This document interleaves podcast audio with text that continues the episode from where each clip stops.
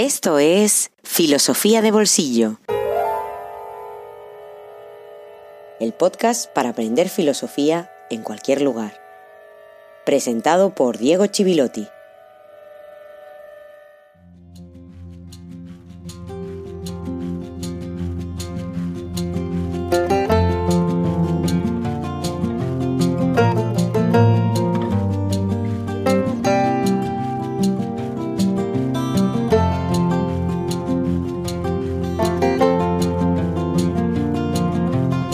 Buenos días, tardes y noches y feliz jueves filosófico número 50.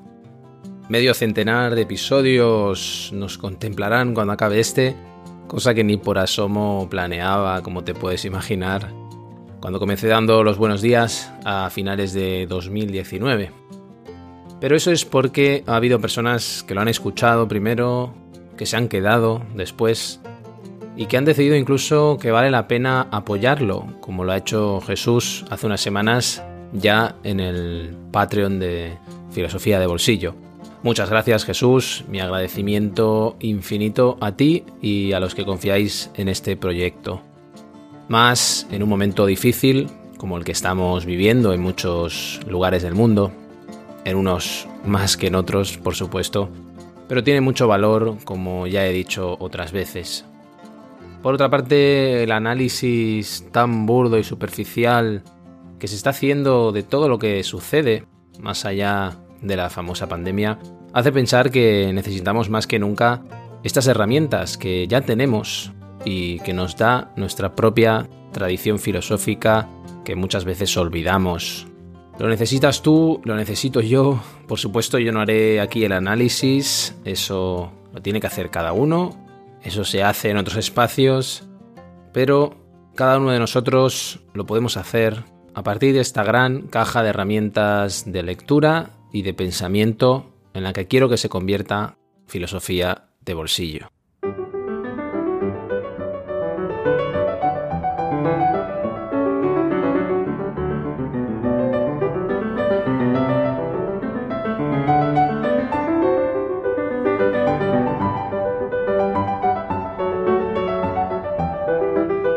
El último episodio cerramos nuestro pequeño viaje junto a Thomas Hobbes, del que me gustaría hacer un pequeño recordatorio para poder avanzar sobre bases sólidas.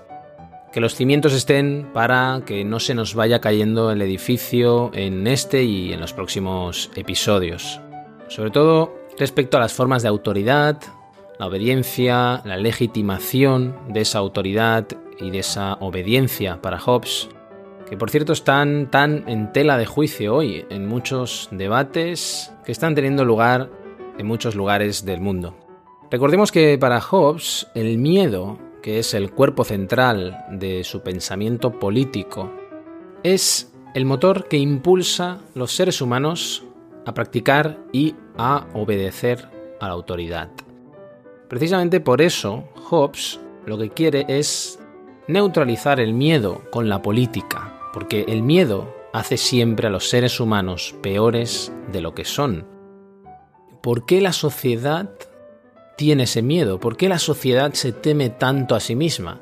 Pues Hobbes nos dice que eso es porque la sociedad se sabe capaz de cometer atrocidades y a partir de ahí decide entregar sus derechos a una instancia superior, que es aquel leviatán, para sobrevivir.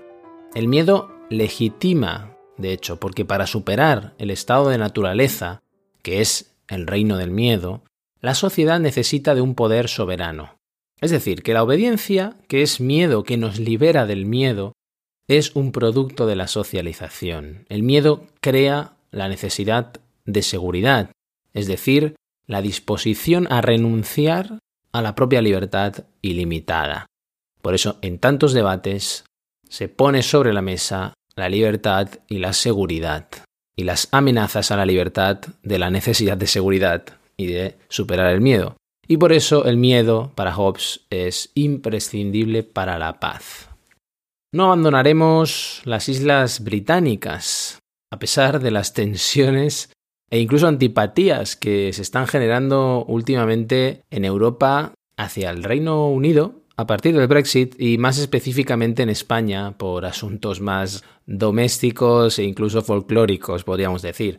Solo tienes que teclear en Google un par de nombres de británicos, como por ejemplo James Rhodes o Ian Gibson, acompañados de la palabra España y sabrás de qué hablo.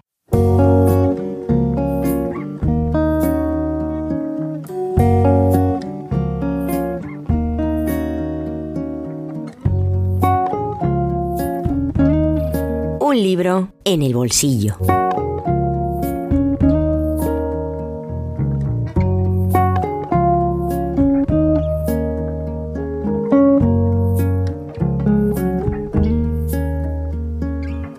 De Maquiavelo hemos hablado en varios episodios de Filosofía de Bolsillo, así que poco voy a ampliar aquí.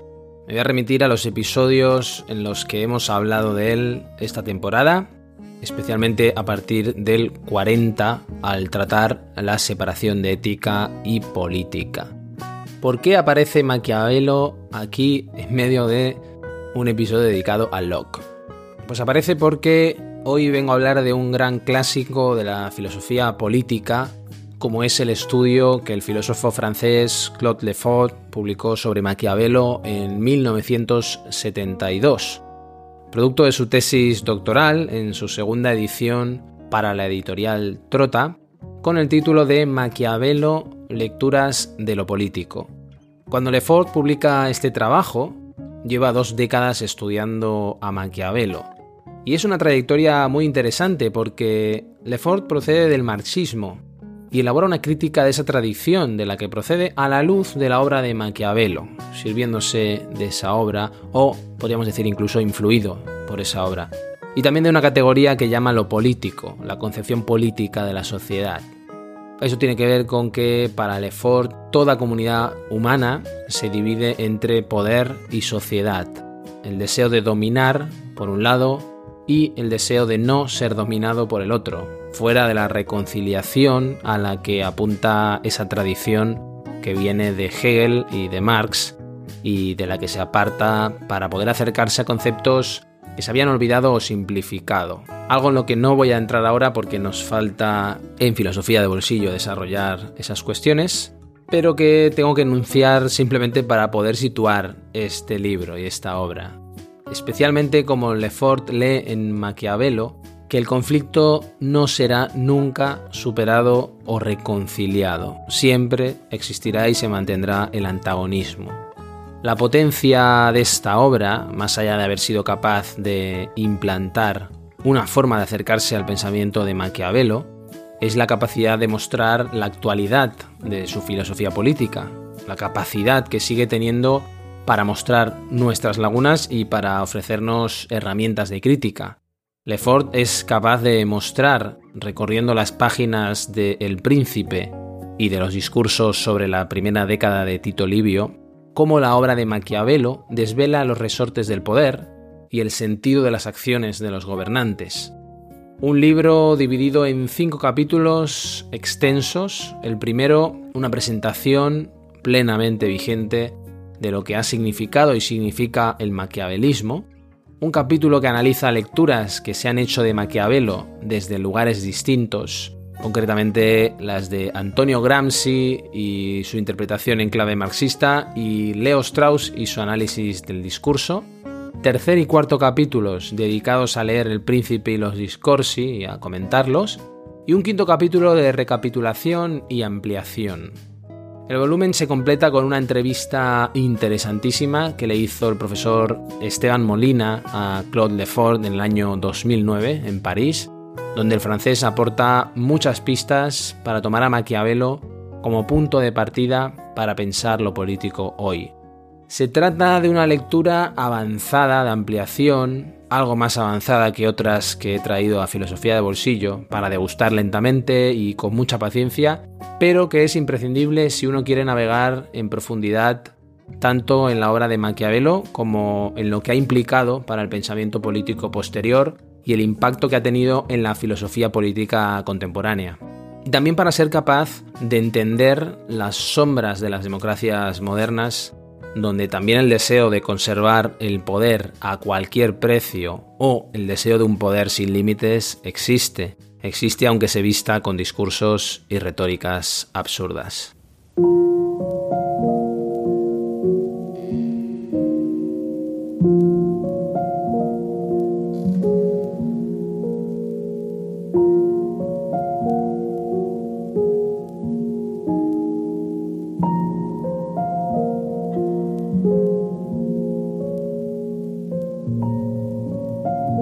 Político, el objeto noble del pensamiento, y la política, el objeto trivial, se entrecruzan y se distinguen a la vez.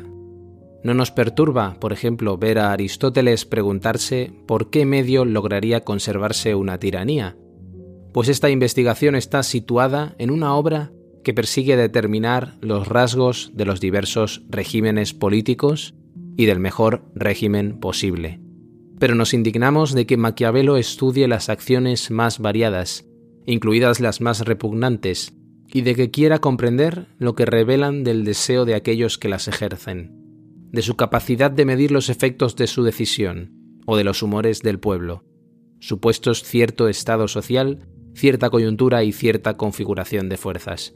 Nadie, sin embargo, se escandaliza de que un historiador reúna los errores cometidos por Hitler a lo largo de su carrera, en particular haber atacado Rusia, o bien los errores cometidos por Stalin, sobre todo haber tenido fe en su alianza con Hitler. El historiador no es por eso acusado de defender el nazismo o el stalinismo. Por el contrario, a Maquiavelo se lo considera diabólico por haber desplegado el más amplio abanico de figuras de la acción política. ¿Pero por qué? Con una deslumbrante agilidad, el pensamiento mismo debe prestarse al movimiento y estar siempre en movimiento, distingue lo que aquí y allá tiene sentido y lo que no. A los ojos de quien la ama, ¿qué es peor para la democracia actual? ¿Que sus dirigentes sean ambiciosos? ¿Que se entreguen a defender sus intereses particulares? ¿O bien que actúen como imbéciles? La cuestión no es planteada exclusivamente por el filósofo, con frecuencia la plantea el ciudadano corriente. Maquiavelo no pone todos los regímenes en el mismo plano, ni mucho menos sugiere que el terror sea un medio de gobierno, entre otros. Lo que se pregunta es en qué condiciones puede ejercerse el gobierno con éxito, habida cuenta de los fines que se persiguen. Maquiavelo escribía para aquellos que querían entenderlo y no se imaginaba convenciendo a sus enemigos. Por lo demás, unía al deseo de conocer el gusto por el humor. Eso ha sido suficiente para dirigir contra él, a lo largo de siglos, a un gran número de sus lectores y a apartar a aquellos que querían convertirlo en un amigo del pueblo.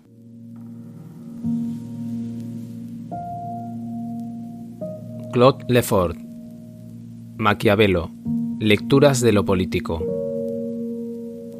Editorial Trota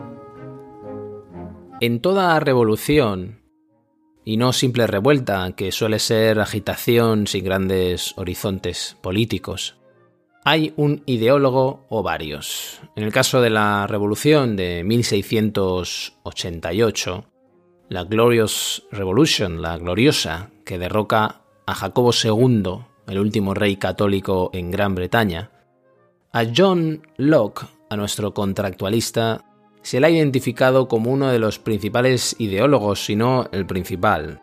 Eso habría que matizarlo, seguramente, aunque Locke publicara sus textos más influyentes después de la Revolución. Aparte del ensayo sobre el entendimiento humano de 1690, la Carta sobre la Tolerancia, un año antes, y sus dos tratados sobre el gobierno civil, también en 1690. Tampoco tuvo, evidentemente, siempre las mismas ideas. Eh, hay una evolución, siempre hay una evolución. Porque cuando era joven simpatizaba con la monarquía de Carlos II, de los Estuardo. En su propia evolución ideológica, que solo voy a mencionar porque nos llevaría mucho tiempo, hay un nombre muy importante al que influyó y a través del cual tuvo contacto con el mundo político de su época. Anthony Ashley Cooper, que después sería muy influyente para el pensamiento ilustrado europeo y que fue un parlamentario importante, defensor de la tolerancia religiosa y la libertad individual. De él Locke fue tutor y consejero, así que aquí tenemos una vía de contacto directo con la política, con la realidad política de la época que no siempre, como decía hace unos episodios, es exactamente lo mismo que la reflexión filosófica sobre la política.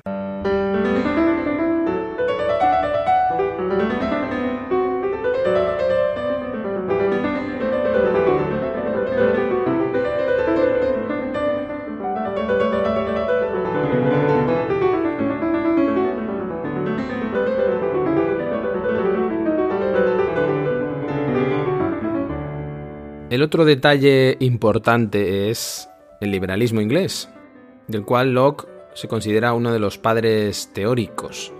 Un liberalismo que no he mencionado directamente ahora, pero ya ha aparecido en los propios contenidos de lo que estaba explicando. Liberalismo que nace contra la monarquía absoluta y contra los enfrentamientos religiosos, sobre todo contra la gran intolerancia entre grupos religiosos, con grupos de poder detrás, que van contaminando el espacio público.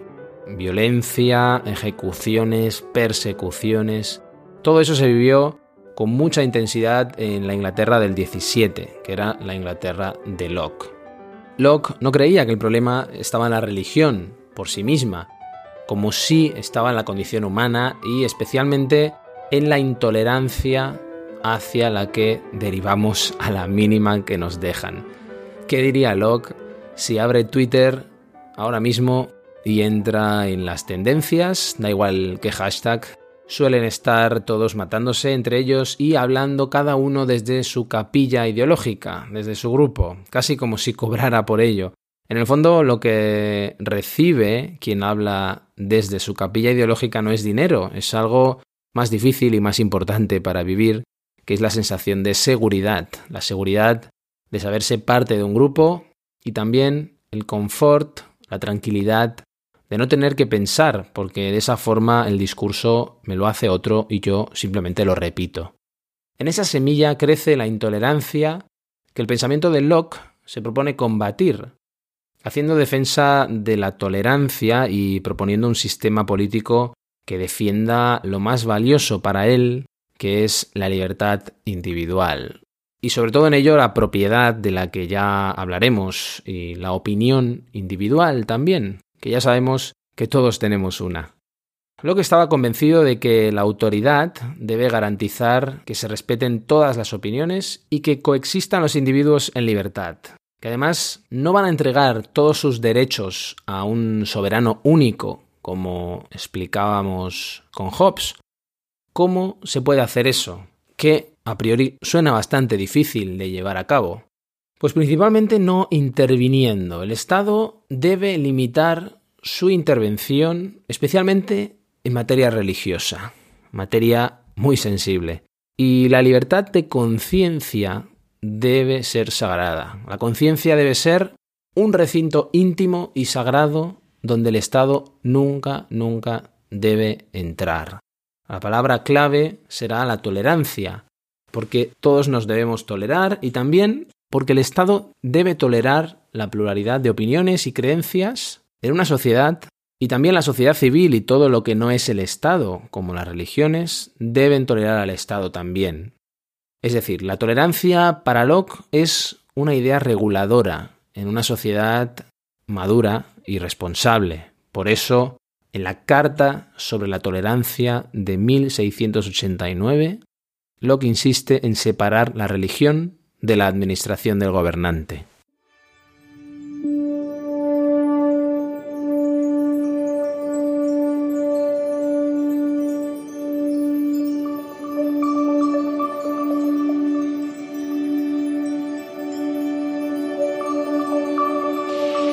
Considero que es necesario, por sobre todo, distinguir la esfera del gobierno civil de la esfera de la religión, y establecer los límites exactos entre una y otra. Si no se hace esto, jamás tendrán fin las controversias que surgen permanentemente entre los que tienen, o por lo menos pretenden tener, de una parte, una preocupación por los intereses de las almas de los hombres, y de otra, una preocupación por la comunidad. La República es una sociedad de hombres construida solo para procurar, preservar y hacer progresar sus propios intereses civiles.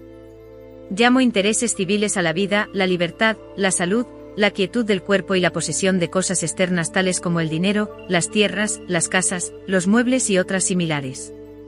Es deber de todo gobernante, mediante la ejecución imparcial de las mismas leyes, garantizar a todos en general, y a cada uno de sus súbditos en particular, la posesión justa de las cosas que pertenecen a esta vida. Si alguno pretende violar las leyes de la justicia pública y de la equidad que están establecidas para la preservación de estas cosas, su pretensión deberá ser frenada bajo la amenaza de castigos que consistan en la privación o disminución de aquellos intereses civiles o bienes de los cuales podría gozar en caso contrario. Pero al ver que ninguno querrá sufrir voluntariamente el castigo de ser privado o reducido en parte de sus bienes, y mucho menos, en su libertad o existencia, será entonces el magistrado, con el poder y la fuerza de todos sus súbditos, quien castigará a quienes vulneren los derechos de otra persona. Ahora bien, me parece que las siguientes consideraciones demuestran plenamente que toda jurisdicción del gobernante alcanza solo a aquellos aspectos civiles, y que todo poder, derecho o dominio civil está vinculado y limitado a la sola preocupación de promover estas cosas, y que no puede ni debe ser extendido en modo alguno a la salvación de las almas. John Locke Carta sobre la tolerancia.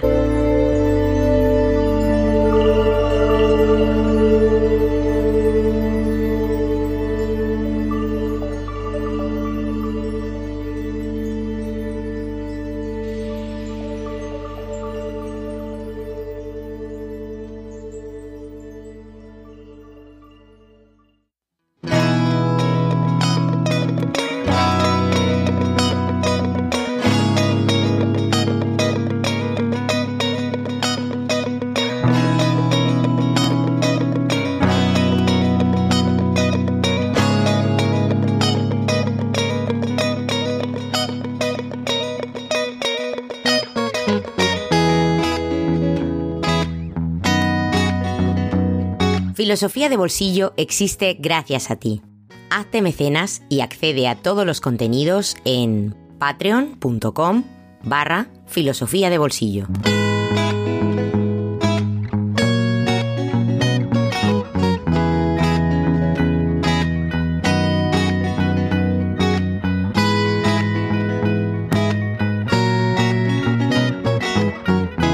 Aquí por hoy nuestro recorrido por Locke, nuestra pequeña introducción más bien para conocer al segundo contractualista del que hablamos después de Hobbes. Una pequeña entrada a su pensamiento político para entender desde qué contexto se propone su filosofía política y que también nos lleva a las raíces del liberalismo. Una de esas palabras, etiquetas manoseadas que muchos utilizan o se la aplican hoy de manera inapropiada.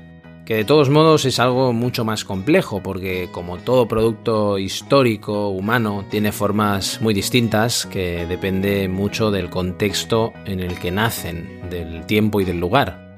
Ningún liberalismo nace como en inglés, con la revolución burguesa de 1688, por lo menos no se consolida en esa forma. Cada uno tiene sus propias formas y de hecho se manifiestan bastante más tarde. En fin, un viaje a esas raíces gracias a Jesús al que va dedicado este episodio 50. Muchas gracias a todos una semana más por poneros la filosofía en el bolsillo. Salud, mucho ánimo y paciencia y hasta el próximo jueves filosófico.